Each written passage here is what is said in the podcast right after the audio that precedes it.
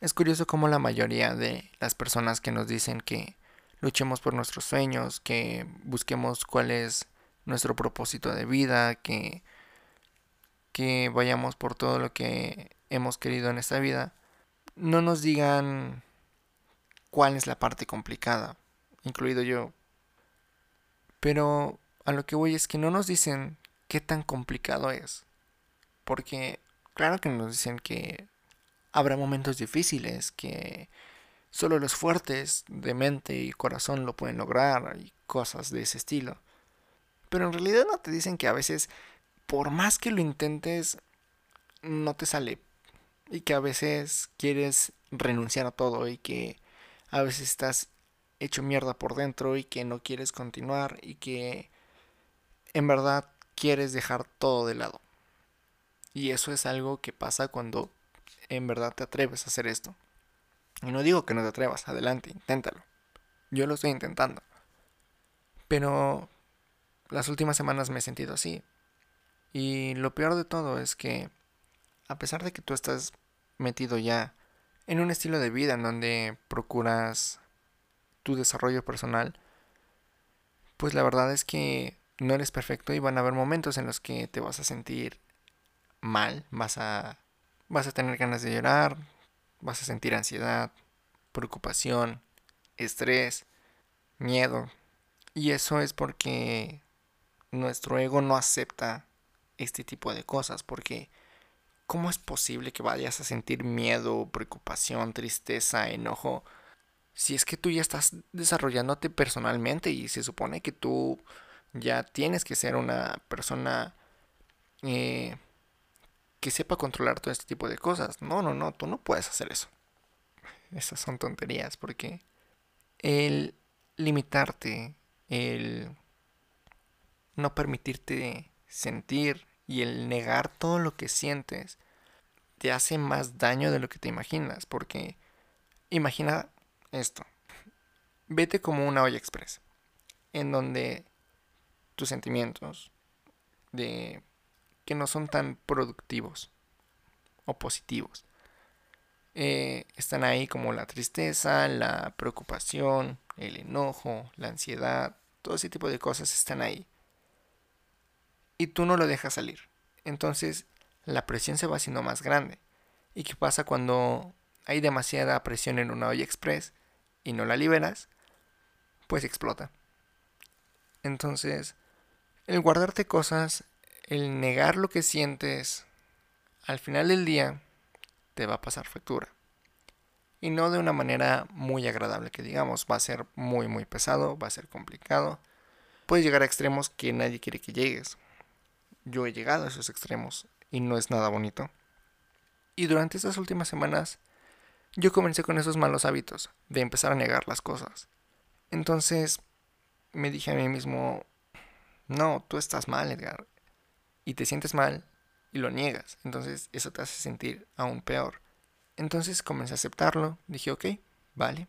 Me siento triste, me siento enojado, estresado, ansioso. Y dije, ¿por qué chingados lo voy a negar?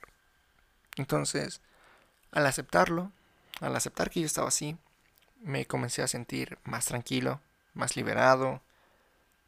Y no voy a decir que bien porque, pues, no con aceptarlo cambias radicalmente tu estado de ánimo, pero pues al menos te liberas. Y todo esto fue gracias también a que tuve conversaciones con Alexis y con su hermano Eric, en donde les comenté cómo me sentía, que yo estuve teniendo esas, esos arranques de desesperación y querer renunciar a todo y dejar todo de lado. Y me hicieron entender una cosa muy importante. Y es que a pesar de que no estoy en donde yo quisiera estar, ya no estoy en donde estaba antes, ¿sabes? Ah, hace un año yo estaba mucho peor que ahora. No tenía nada, no había empezado nada. Y hoy en día, pues al menos ya logré tener un avance más grande. Eh, pude empezar un podcast que viendo eh, el calendario ahorita mismo, me doy cuenta de que ya casi cumplimos un año. Y eso es increíble. con los demás proyectos, hace un año no tenía básicamente nada y hoy tenemos casi todo en un punto en donde yo jamás me imaginé estar. Estamos avanzando a su ritmo, no rápido, pero a su ritmo. Y tenemos que trabajar para lograr crecer todo este tipo de cosas, porque si bien me hicieron entender que la vida es un proceso, si te quedas sentado esperando que ese proceso te dé frutos sin tú hacer nada, pues no vas a lograr gran cosa. En cambio, si tú eh, durante ese proceso eres muy activo haciendo lo que te toca, no necesariamente tienes que hacer todo a la vez, pero pues haciendo algunas cuantas cosas de vez en cuando que ayuden a impulsarte para llegar al lugar a donde quieres estar, pues bueno, va a ser más fácil y más rápido que llegues. Y si no hubiera sido por ellos, a lo mejor yo no hubiera podido entender muchas cosas. Con esto quiero decir también que si te empiezas a sentir de esta manera desesperado, triste, enojado, siéntelo, o sea, pero siéntelo de verdad. Y no dejes que esa voz en tu cabeza, el ego, te diga que no lo tienes que sentir para que los demás no te vean débil. No, creo que es más débil el que guarda sus sentimientos, el que guarda todas esas sensaciones y no las expresa, a a ese alguien que sí lo hace, ¿sabes? Yo creo que esa parte de ser, de ser vulnerable es lo que te hace ser la persona más valiente del mundo. Porque ser valiente no significa no tener miedo, significa actuar a pesar del miedo. Y yo recuerdo que en esta plática que tuve con Alexis y su hermano, con Eric, lloré, o sea, me, me desahogué, rompí en llanto y me sentí bien. No me importó que me viera llorar ellos dos y muchas personas más porque estábamos en, en un lugar público, no era una no era un lugar en donde solo estuviéramos nosotros tres. Y no me importó llorar, creo que fue muy liberador. Entonces, si te sientes de esa manera, habla con alguien. Habla con quien más confianza tengas. Y si no se lo quieres contar a nadie, cuéntatelo a ti mismo. Frente a un espejo, ve a esa persona que está de frente a ti y cuéntale todo, cómo te sientes, qué es lo que te afecta, qué es lo que te molesta. Y trata de llegar a una solución. ¿Cómo? No sé. Pero lo vas a lograr. Me ha pasado muchas veces. Esta última creo que necesitaba escuchar a alguien más, un punto de vista ajeno a lo que yo veía, pero creo que es fundamental el hablarlo, el sentirlo y liberarte.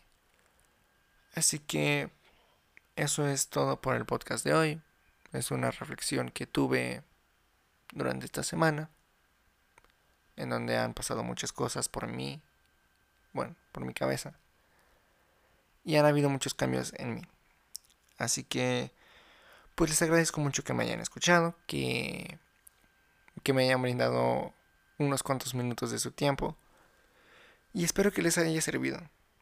O si conocen a alguien que pueda estar pasando por esta situación, pues compartan este podcast. Tal vez le ayuda a esa persona a, a poder liberarse de ciertas de ciertos complejos que pueda tener como los tengo yo, como los tienes tú y como los tenemos todos.